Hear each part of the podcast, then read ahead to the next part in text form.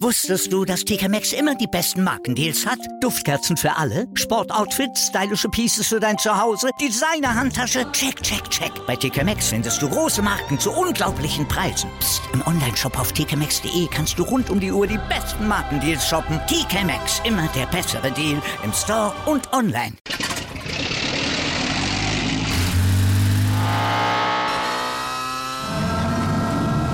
Von 0 auf 100.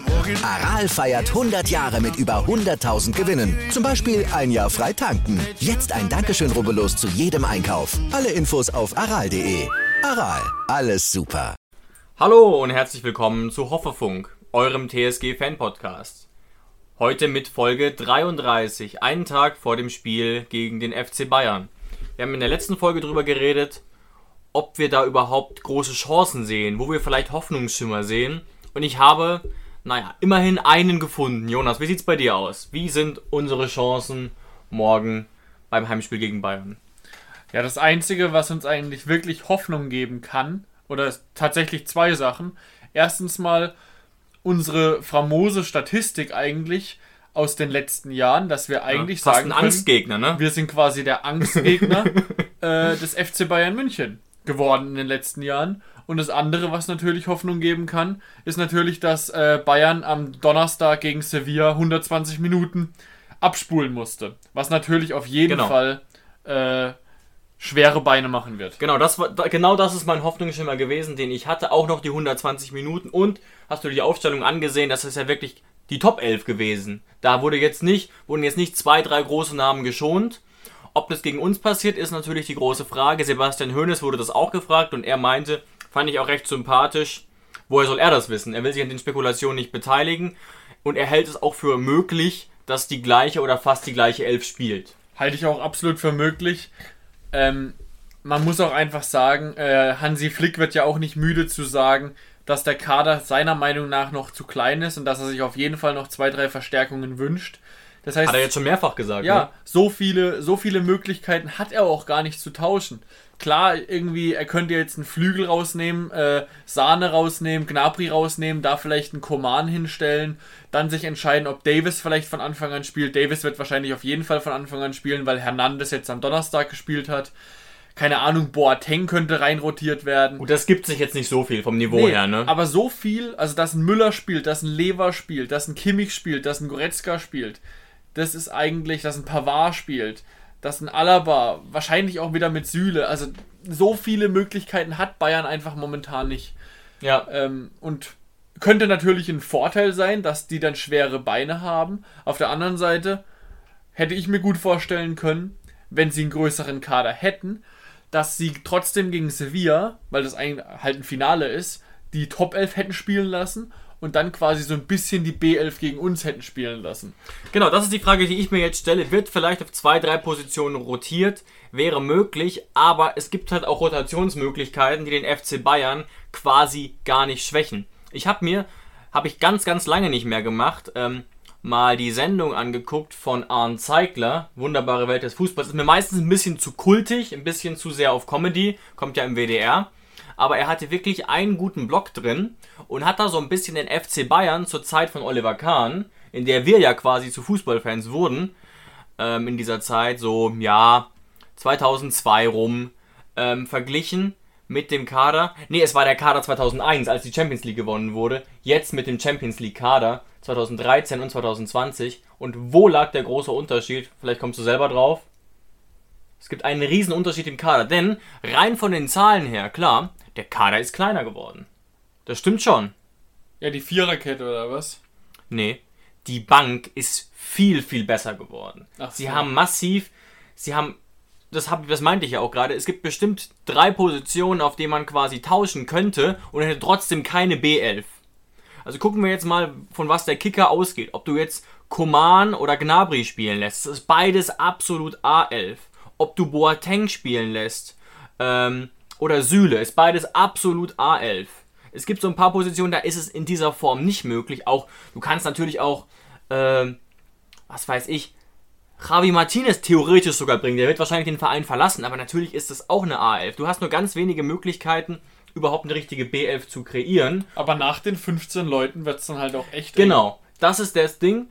Und, ähm, aber die Bank ist halt einfach dermaßen teuer. Also Zeigler hat es ja gesagt, hat dann zum Beispiel als in Anführungszeichen Bank, Bank, Bankdrücker genannt Tolisso, Cuisance, Javi Martinez, jetzt für die letzte Saison. Ähm, wen, wen hat er noch genommen? Halt die, die in den entscheidenden Spielen auf der Bank saßen. Boateng oder Süle, je nachdem. Und einfach mal, wenn man nur sieht, wie groß der Marktwert ist, das hat sich verändert. Aber weil eben auch die, diese Bewegung dahin ging, dass der Kader äh, besser geworden ist. Cuisance hat ja auch einen extremen Marktwert, das hat man gar nicht auf dem Schirm, ne? ich glaube 10 Millionen. Ja, aber was sich auf jeden Fall auch natürlich verändert hat, äh, jetzt im Vergleich zu 2001 oder so, äh, wenn man sich die Spieler anguckt, hat da Giovanna Elber quasi vorne drin gespielt in dem Jahr. War er ich da schon dort? Ich glaube schon, ich glaube aber tatsächlich, dass der entscheidende Stürmer damals Carsten Janker war. Okay, aber gehen wir jetzt einfach mal davon aus, es muss ja jetzt auch nicht 2001 sein. Sondern Ver ungefähr die Zeit. Vergleichen wir mal die großen Neuner des FC Bayern in den letzten 20 Jahren. Das war Roy Mackay, das war davor Giovanna Elber, äh, was weiß ich, Mandzukic, Gomez, Lewandowski und keiner von den gerade genannten, außer jetzt Lewandowski, hätte je jemals gesagt, wahrscheinlich sogar noch am ehesten danach Mario Gomez, aber niemand hätte je gesagt, dass Giovanna Elber zu den besten drei Stürmern der Welt gehört. Nee. Niemals. Nee, nee. Den hätten wahrscheinlich sogar viele vergessen, wenn man die Top 8 aufzählen müsste. Also das war einfach, das war keine Weltspitze. Das, das ist einfach so. Niemand hätte je gesagt, dass äh, Samuel Osei Kufur zu den besten zehn Innenverteidigern der Welt gehört. Das ist einfach nicht so. Mittlerweile gibt es genug, die sagen, dass Alaba momentan der beste Innenverteidiger der Welt ist. Vielleicht mit Sergio Ramos, dass Neuer der beste Torhüter der Welt ist. Redet eigentlich gar keiner drüber. Das hat man wieder gegen Sevilla enorm gesehen. Dass da Nübel eigentlich sich für die nächsten 20 Jahre erstmal ausleihen lassen kann. ähm, auch ein Kimmich gibt es genug, mich eingeschlossen die sagen, es ist eigentlich der beste Sechser der Welt. Also, es ist, es ist absolute Weltklasse mittlerweile. Es ist absolute Weltspitze. Da kann man wirklich nur, das ist nur noch Geschmackssache, ob du sagst, äh, ist, ist jetzt Bayern, Real Madrid, Barcelona, Juve, aber niemand damals hätte gesagt, vom Kader her 2001, 2003, 2005, dass Bayern ansatzweise die beste Mannschaft der Welt wäre. Es war eher eine Überraschung. Ah, das weiß ich nicht, weil Bayern war ja 1999 auch schon einer der Favoriten und hat im Champions League Finale ja verloren. Aber was man auf jeden Fall sagen muss, der jetzige Kader ist deutlich näher zusammen vom Niveau her. Denn wenn wir jetzt mal diesen alten Kader nehmen, wer war denn da Weltspitze? Da fällt es ja wirklich schwer, außer Oliver Kahn überhaupt Namen zu finden, die man definitiv zur Weltspitze gezählt hätte. Die einen internationalen Namen hat. Genau. Europäische Spitze bestimmt. Da hätte, kann man auch auf jeden Fall Leute wie Elbe anführen, war 2001 nicht sogar. Boah, Effenberg war da, glaube ich, schon weg. Aber ihr wisst auf jeden Fall, was, was wir meinen, ohne dass wir jetzt 100 Beispiele anführen müssen. Ja, man, man könnte es ja ein, allein schon daran sehen, bevor wir jetzt das Thema abschließen mit der Vergangenheit. Aber das finde ich noch ganz interessant. Man kann allein mal gucken, ähm, wie viel näher Bayern oder vielleicht sogar schon überholt hat den, den legendären Kader von Real Madrid. Mittlerweile, wenn du den Kader anguckst von Bayern jetzt und den Real Madrid-Kader jetzt, dann ist Bayern meiner Meinung nach sogar stärker von der Top ja, ja, ja. Wenn du das jetzt mal mit 2001, 2005 vergleichst, googelt mal bitte nochmal Anfang der Jahrtausendwende den Kader von Real Madrid. Hat man sie nicht sogar die Galaktischen genannt? Das war unfassbar. Sie dann R9, äh, Roberto Carlos. Dann kam noch Luis Figo. Ja, also das war wirklich, da war, hat sich wirklich alles versammelt, was jemals Weltklasse gegen den Ball gekickt hat. Also das war wirklich Kassier, das hast du schon genannt, weiß ich nicht. Ja. Der ja, glaube ich, sogar dreimal Welttorhüter war, vergisst man ja gern. Aber gut, ich glaube, wir haben dabei jetzt einiges deutlich gemacht. Aber springen wir mal wieder ins Jahr 2020 und es wurde ja auch deutlich, warum die Bayern zum Teil so gefährlich sind. Aber gerade jetzt könnte es natürlich ein kleiner Vorteil sein. Aber ich bin, da geht er mit Sebastian Hoeneß. Es ist brutal schwierig darüber zu spekulieren. Und auch dazu abschließend nochmal, die Bayern sind mit ziemlicher Sicherheit aktuell die beste Mannschaft der Welt. Zumindest mal und, die Top 11, die Top 15. Eigentlich wahrscheinlich sogar auch die besten Bayern, die es jemals gab. Muss man tatsächlich so sagen. Ja, wahrscheinlich. Wahrscheinlich, ja. Ähm, was natürlich auch noch, ich weiß nicht, ob das bei so einer krassen Profimannschaft wirklich noch einen Effekt hat, die ja auch Hansi Flick schon kennen. Durch die Reisestrapazen, sage ich jetzt mal, ähm, gab es quasi auch kein Training ne? und keine spezifische Vorbereitung auf das Spiel gegen die TSG. Das heißt, das war, hat der Nagelsmann ab und zu gut geschafft. Manchmal hat er aber auch in die Scheißerfer gegriffen, das darf man nicht vergessen. Vielleicht gibt es ja von Sebastian Hönes so eine Art ähm, taktischen Geniestreich. Ja, darauf muss man hoffen. Denn was auf jeden Fall nicht passieren darf, ist, dass wir irgendwie, also man darf auf jeden Fall verlieren.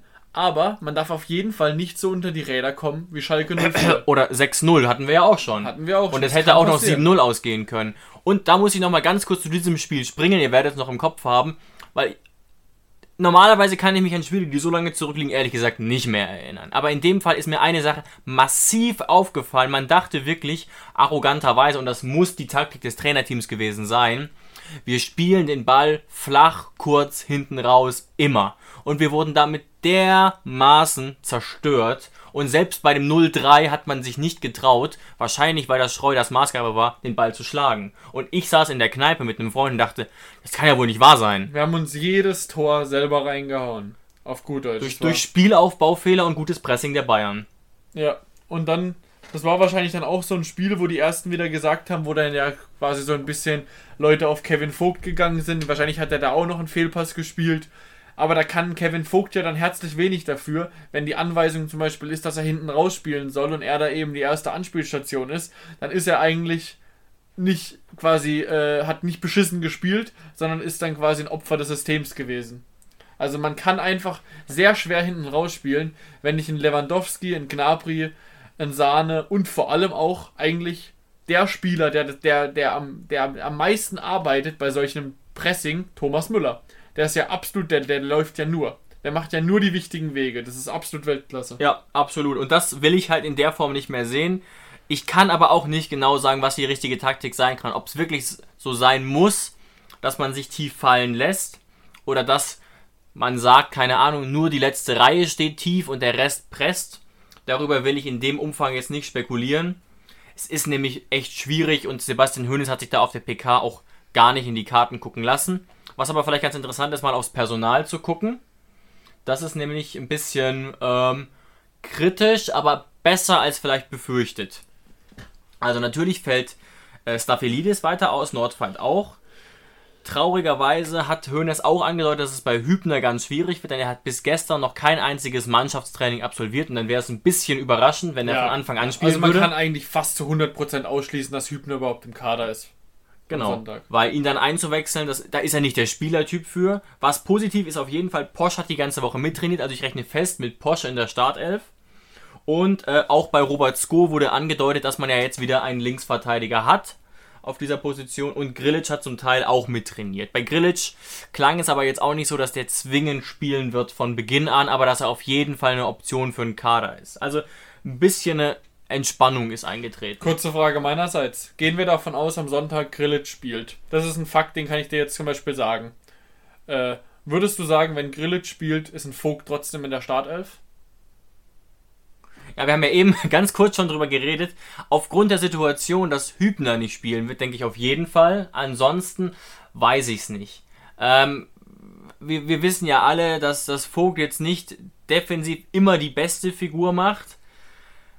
Aber er ist halt einfach am Ball definitiv einer unserer besseren Spielern. Gerade in der Verteidigung, auch egal ob er jetzt auf dieser abkippenden 6 spielt. Beim letzten Spiel gegen Köln war er ja meistens, es war wieder eine abkippende 6, aber er war trotzdem meistens quasi der zentrale Innenverteidiger. Das kann ich mir in der Form eher nicht unbedingt vorstellen. Aber irgendwie rechne ich schon fest mit ihm, auch wenn der Kicker es nicht tut. Ich glaube tatsächlich auch, dass er spielt. Also ich glaube auch, dass, also unabhängig davon, ob Grillitsch spielt oder nicht, dass Vogt wieder den zentralen Innenverteidiger gibt, dass dann Posch ähm, als rechter IV wieder reinrücken wird. Und dann ist eigentlich nur die Frage, wer meiner Meinung nach, wenn eben die Dreierkette ähm, passiert, mit Kadera Beck rechts und Sko dann links, wer bekommt den letzten übrig gebliebenen Innenverteidigerplatz? Und dann gibt es eigentlich zwei Möglichkeiten, Biko oder Adam Snuhu.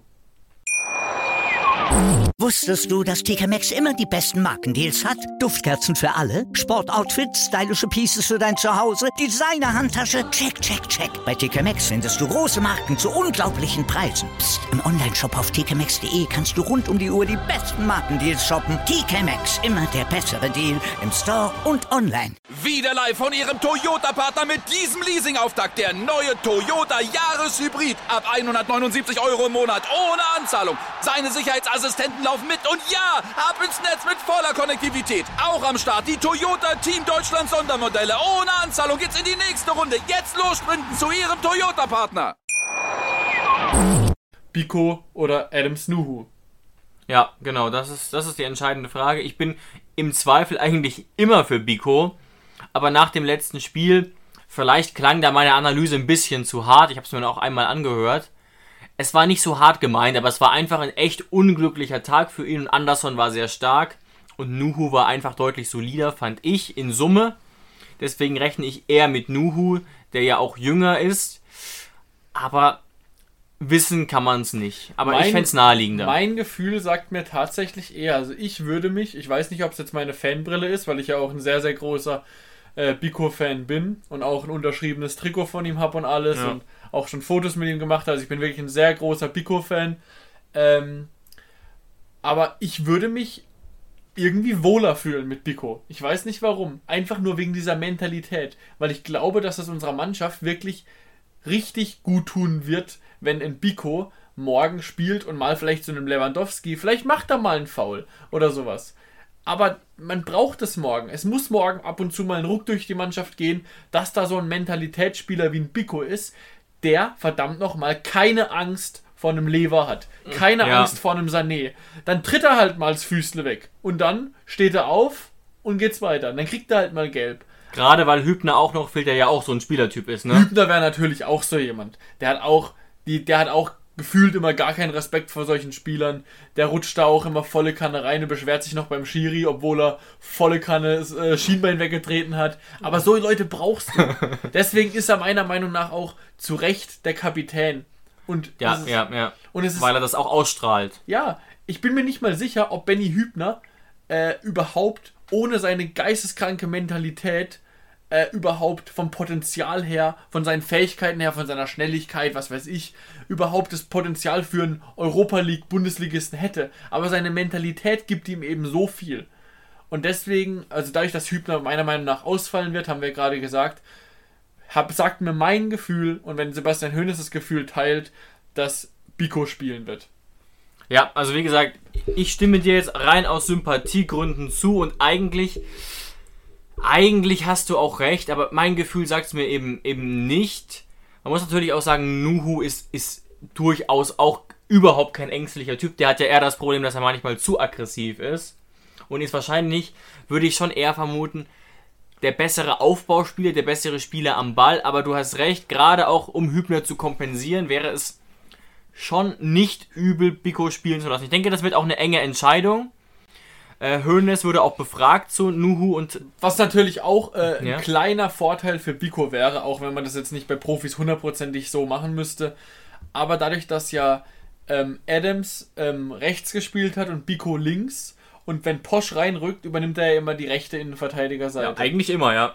Das heißt, und Hübner ist ja klassisch immer der linke Innenverteidiger. Das heißt, dass Biko quasi den Vorteil hätte auf der Suche nach einem LIV, dass er das LIV schon gespielt hatte. Adams müsstest du quasi von der Seite her switchen. Okay, das wäre wirklich ein Vorteil. Aber ihr merkt so ein bisschen, ganz knappe Entscheidung, glaube ich. Da müsste man auch die Trainings jetzt gesehen haben. Und das ist natürlich auch immer ein entscheidender Faktor, ne? Weswegen ich es auch immer so ein bisschen albern finde, bei knappen Entscheidungen dann am Samstag um 14.30 Uhr oder jetzt am Sonntag rumzupöbeln. Und man weiß ja nicht genau, ist jemand vielleicht nur zu 90% fit aus irgendeinem Grund. Oder was denkt sich der Trainer dabei? Ja, Also auch äh, mit die interessanteste Position eigentlich fast immer ist ja bei uns das Mittelfeld. Also unabhängig davon, ob Grilic fit wird, auf wen setzt er? Der Kicker sagt jetzt Geiger und Samaseku auf der 8 und dann vorne wie gegen Köln Baumgartner, Dabur Kramaric. Ich glaube auch an Baumgartner, Dabur Kramaric wird sich nichts ändern. Ähm, wenn Grilic fit ist, spielt er auch, aber dann hat man natürlich mit Geiger, Samaseku, hat natürlich dann theoretisch noch einen Gacinovic, der da auch reinrucken könnte. Aber ich weiß es nicht. Also Geiger Samaseku finde ich schon plausibel, dass die dann spielen werden auf der 8. Ja, aber gerade wenn wir jetzt einmal davon ausgehen, dass Vogt vielleicht spielt und Grilic, würde ich mir fast sogar mal, auch einfach weil ich ihn bisher zu selten gesehen habe, Geiger und Gacinovic wünschen. Ja, aber nur weil du ihn quasi so selten gesehen hast, weiß ich Nee, jetzt nicht ob, nur ob, deswegen. man- ob man ihn jetzt in so einem Spiel reinschmeißen würde. Aber mich würde es auch tatsächlich äh, interessieren. Ich glaube, als er kam, hast du ja noch nicht so einen guten Überblick gehabt. Ich glaube, mittlerweile von seinen Auftritten weißt du, was ich damit gemeint habe. Ja. Dass, was für ein galliger, aggressiver Spieler er ist. Ja, und damit will ich gar nicht sagen, dass ich Samaseku jetzt irgendwie enttäuschend fand. Nein, überhaupt nicht. Aber ich fand jetzt auch nicht, dass er sich ins Gedächtnis gespielt hat. Überhaupt nicht. Sehr unauffällig eigentlich bisher. Aber es könnte natürlich, gerade wenn du defensiver stehst, könnte das natürlich auf jeden Fall ein Spiel von Samaseku werden. ja, klar. Das, das muss, glaube ich, jedem, jedem Fan klar sein. Samaseku ist die etwas defensivere Alternative. Gacinovic wäre eher was fürs Pressing, für die klassische 8. Und deswegen bin ich auch der Meinung, dass definitiv Geiger spielen sollte. Ich kann es nicht erklären, aber Geiger ist der ideale Spieler fürs Pressing auf der 8. Ja, ich glaube auch, dass Geiger sich jetzt äh, erstmals wieder in die Startelf für die nächsten Wochen gespielt hat, auf jeden Fall. Und es freut mich natürlich auch Ja, sehr. ja. Hoffenheimer Junge. Äh, Gab es ja auch Gerüchte, dass er sehr unzufrieden war. Deswegen freut es mich da sehr, dass Geiger jetzt quasi wieder den Weg in die Top 11 der TSG gefunden hat. Ist natürlich immer schön, wenn Akademiespieler ähm, den Weg in die Startelf finden. Das ist ja auch der Weg der TSG. Genau. Und auch wieder ein, ein deutscher Youngster, der den Weg da gefunden hat. Also wirklich, wirklich ähm, sehr, sehr positiv. Ähm, also ihr merkt, wir tun uns ein bisschen schwer mit der Analyse, aber ich glaube, das ist jedem klar, warum. Weil wir natürlich immer am liebsten es so analysieren würden, dass wir gute Chancen haben. Es wird aber einfach sehr schwierig, aber lass uns doch trotzdem mal versuchen, wie, wie wird es morgen laufen. Also du musst jetzt nicht zwingend ein Ergebnis tippen, aber kannst du auch gerne. Ich hoffe tatsächlich, dass wir, also ich weiß jetzt nicht, wie Sebastian Hünnes reingehen wird, aber ich hoffe tatsächlich, dass wir defensiv stehen, dass, man, dass wir den Fight annehmen, dass wir es dann überstehen, 20, 30 Minuten ohne Gegentor zu überleben. Muss man ja wirklich sagen gegen Bayern, wenn die da Handball mit einem spielen, dass man wirklich den, die Aggressivität unserer TSG merkt. Ja, und dass ich- auch diszipliniert, aber ja, defensiv. Genau, dass ich da am Sonntag mitfiebern kann, richtig. Und dass ich dann nach 20, 30 Minuten, wenn es immer noch 0-0 steht, so eine Chemnitz-Mentalität einschleicht. Ja. Wie Chemnitz gegen uns hatte, ähm, dass man dann sagt, okay, da geht was. Wir haben es jetzt so lange und irgendwann haben wir vorne einen Kramaric. Also, der kann dann vielleicht mal, oder was weiß ich, wie es Adamian gemacht hat mal. Adamian hat dann ja auch äh, doppelt getroffen. Im Pokal hat Dabur mal doppelt getroffen.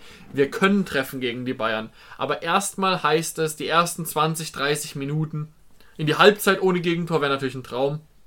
Aber erstmal kein frühes Gegentor. Das wird auf jeden Fall die Devise sein. Ja, und wichtig ist dabei aber auch jetzt nicht so, meiner Meinung nach, extrem fallen lassen. Du kannst dich natürlich fallen lassen, du musst aber schon auch zeigen, Du musst dass schon du da bist. Du musst schon im Mittelfeld aggressiv drauf sein. Genau. Du darfst doch, was nicht passieren darf, ist, dass sich Geiger, Grilic, Samaseku, wenn die jetzt spielen, dass die wie eine, wie eine andere Dreierkette quasi einfach nur rumverschieben. ja, 20, 25 Meter vom Strafraum, das Ja, geht nicht. Die, die Dreierkette muss extrem eng bei den Männern sein. Es muss wirklich eine Aggressivität herrschen. Das merkst du schon in den ersten fünf Minuten vom Spiel.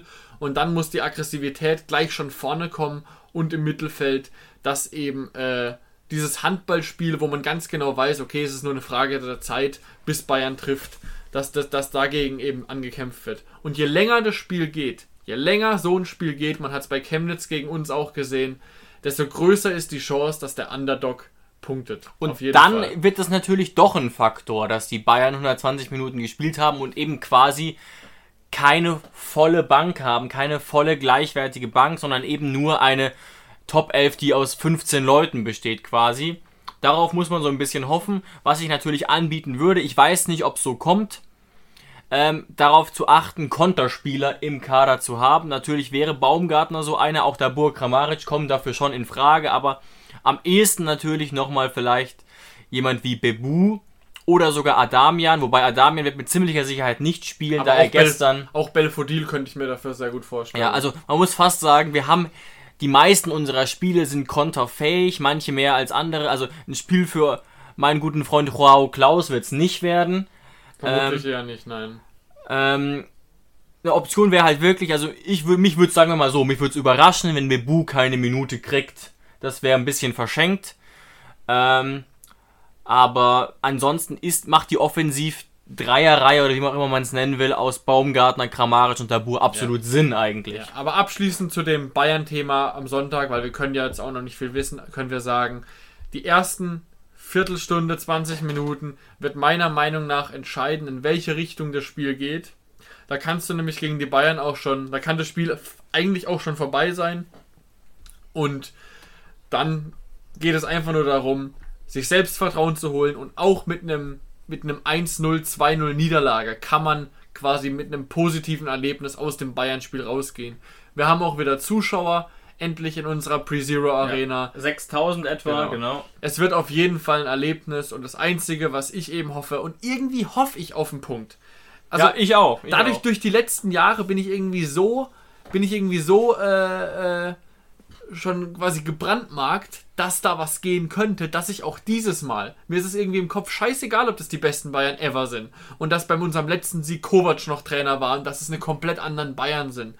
Ich hab's trotzdem in meinem Hinterkopf, dadurch, dass wir schon so viele gute Erlebnisse gegen Bayern hatten, dass wir irgendwie es schaffen können. Und darauf hoffe ich auf jeden Fall. Dass wir auf jeden genau. Fall nicht unter die Räder kommen und wir haben am Sonntag nichts zu verlieren und ich freue mich bombastisch auf das Spiel. Ja, ich freue mich auch sehr und natürlich haben wir auch wieder diesen Heimvorteil auf unserer Seite. Hoffen wir mal, dass die 6000 Leute gut Stimmung machen und sich dennoch ähm, an die Corona-Bestimmungen halten. Und damit sind wir zu Ende und beenden dieses, diesen Bayern-Block, denke ich, mit einem eher positiven Fazit. Aber Jonas hat schon gesagt, wenn wir es verlieren, verlieren wir es halt. Aber es geht auch um die Art und Weise und das wird ganz entscheidend sein.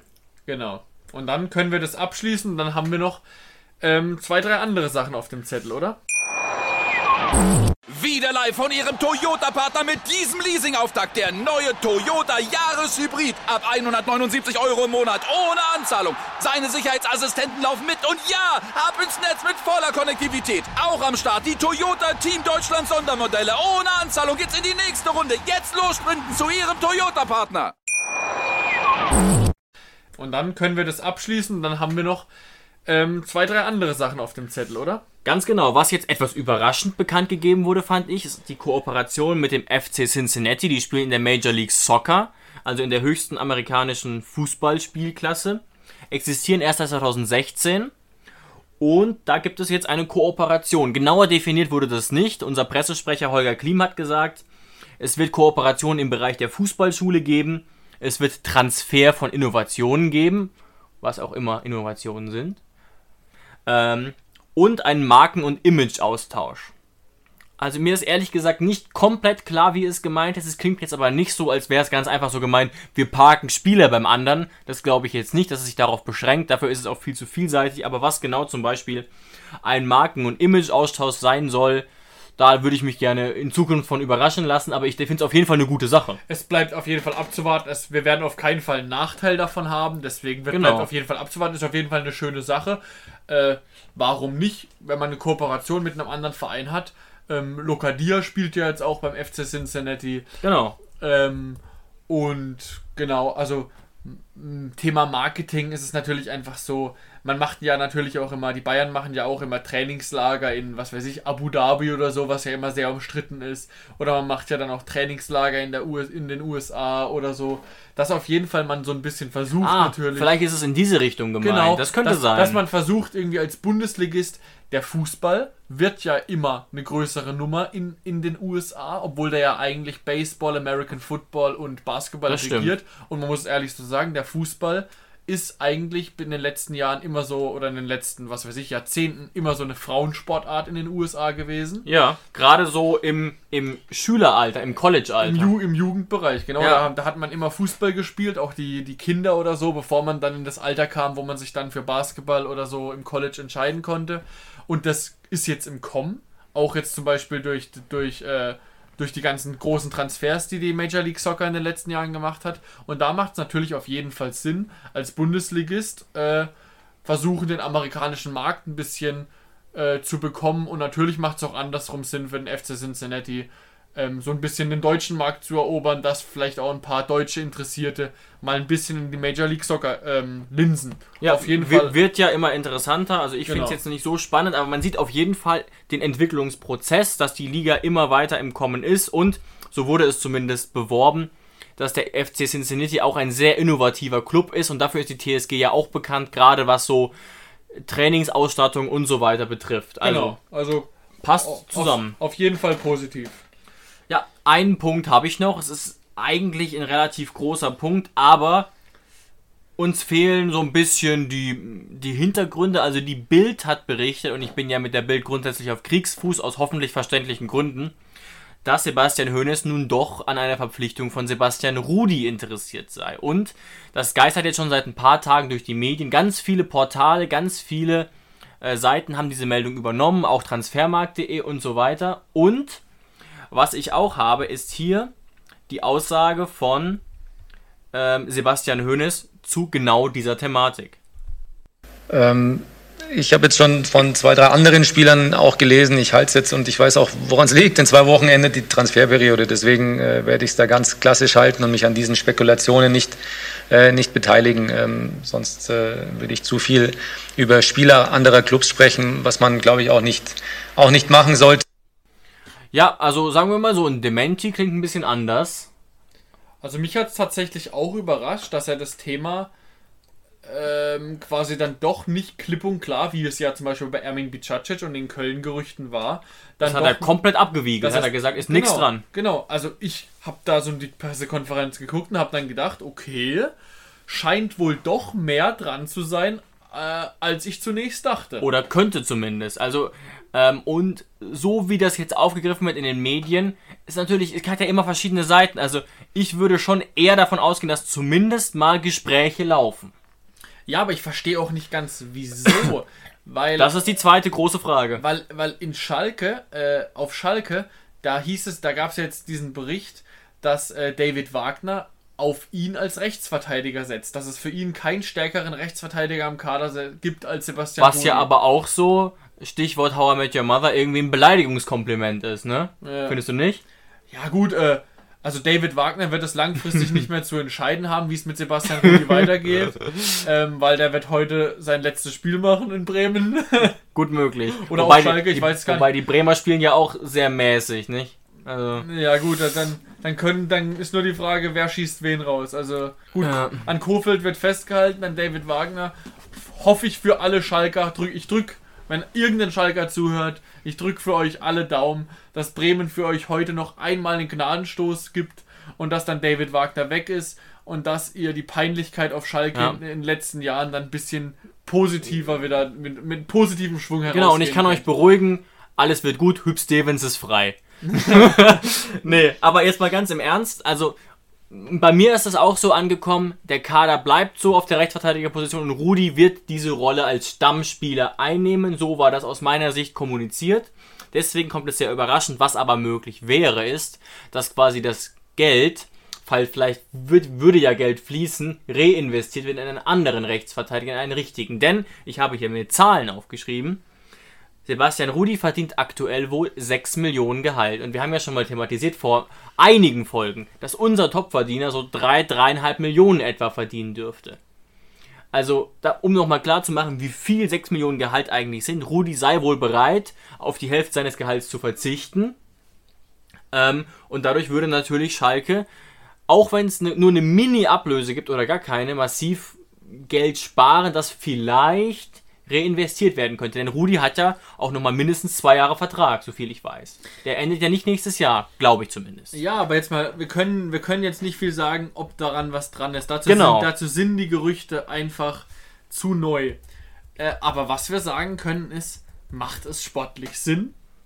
Also wir haben ja schon mal vor ein, zwei Monaten darüber geredet, als es dann hieß, Sebastian Rudi wird vielleicht verpflichtet, vielleicht geht er zurück zu Schalke. Dann sind wir eigentlich schon seit mehreren Wochen damit komplett äh, d'accord, dass es keinen Weg zurück gibt für Sebastian Rudi. Und auf einmal kommt dieses Thema wieder. Also das ist für mich schon äh, sehr komisch, aber jetzt können wir einfach nur sagen, unabhängig davon, was wir vor einem Monat oder zwei über Sebastian Rudi gesagt haben, weil du warst ja ein großer Freund davon, dass Sebastian Rudi verpflichtet wird. In Folge 23, in unserer bekannten Transferkarussell-Folge. Genau, was wir auch äh, jede Folge bewerben, weil es einfach eine klasse Folge war. Hört da gerne rein, wenn ihr es noch nicht gehört Und habt. noch viel witziger wird es dadurch, dass wir ja quasi überhaupt nicht aktiv wurden auf dem Transfermarkt, was Ja. ich rückblickend eigentlich noch witziger finde. Wir Aber da, anderes Wir Thema. haben da rein interpretiert und haben gegoogelt und gescoutet und alles Mögliche, was man alles machen könnte. Und am Ende ist original gar nichts Ja, passiert. Alles natürlich auch frankiert und an Alex Rosen nochmal geschickt und alles, alles für die Katz, Mensch. Ja, aber macht das aus jetziger Sicht sportlich Sinn?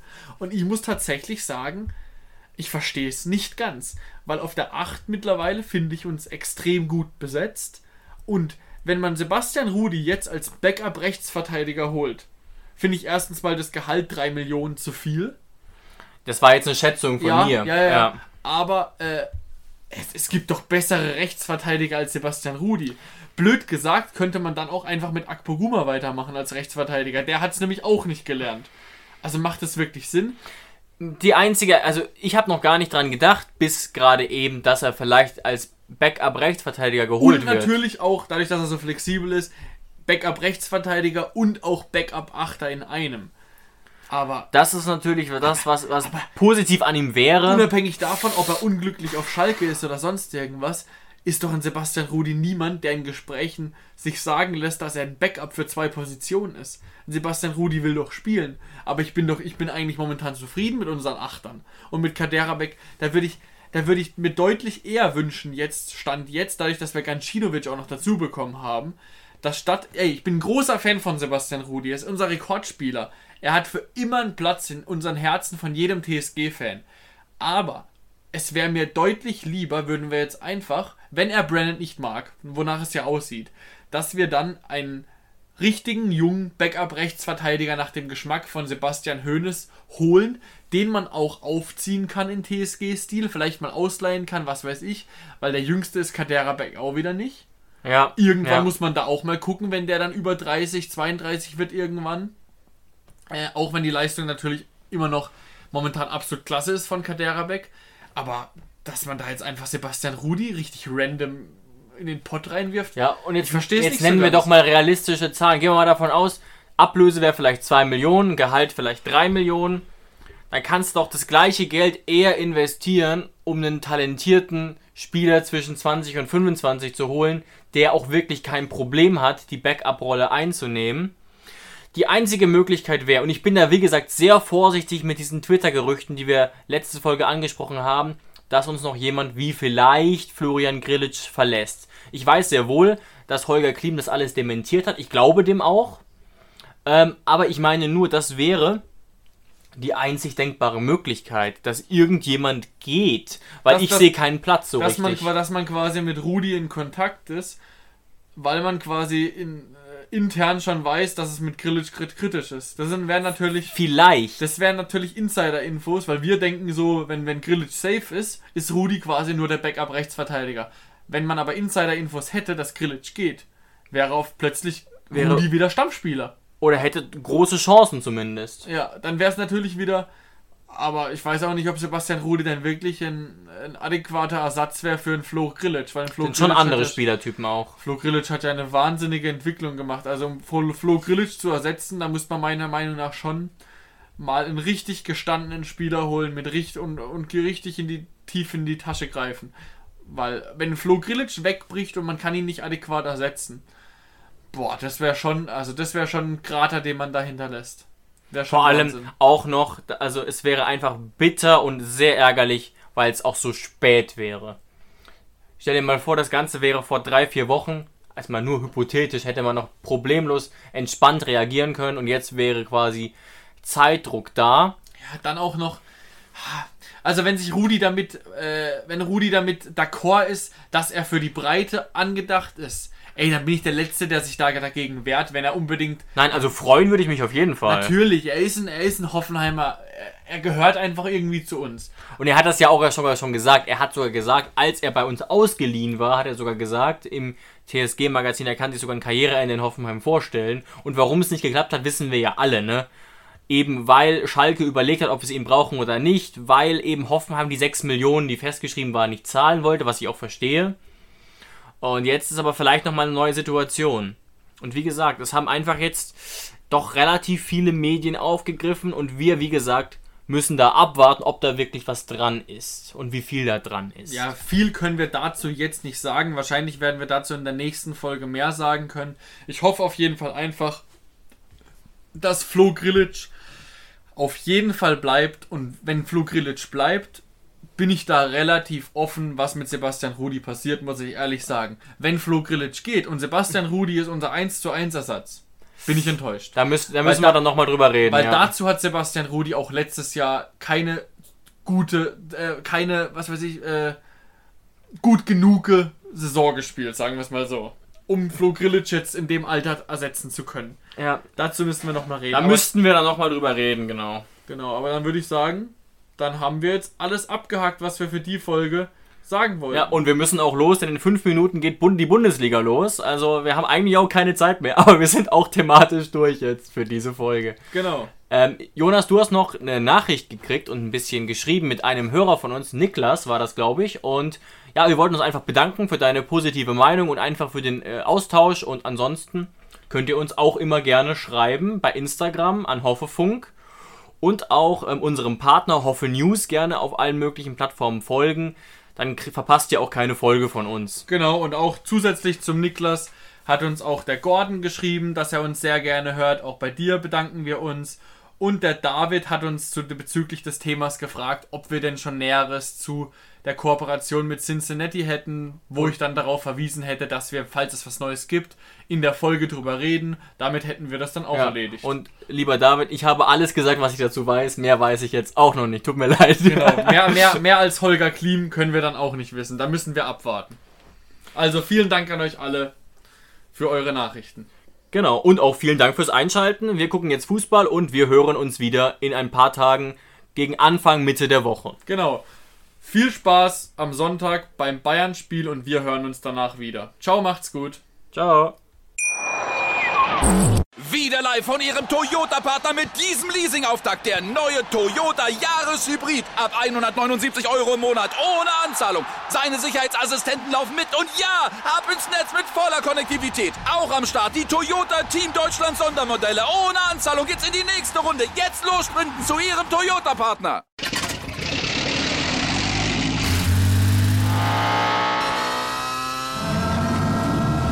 Von 0 auf 100. Aral feiert 100 Jahre mit über 100.000 Gewinnen. Zum Beispiel ein Jahr frei tanken. Jetzt ein Dankeschön, rubbellos zu jedem Einkauf. Alle Infos auf aral.de. Aral, alles super.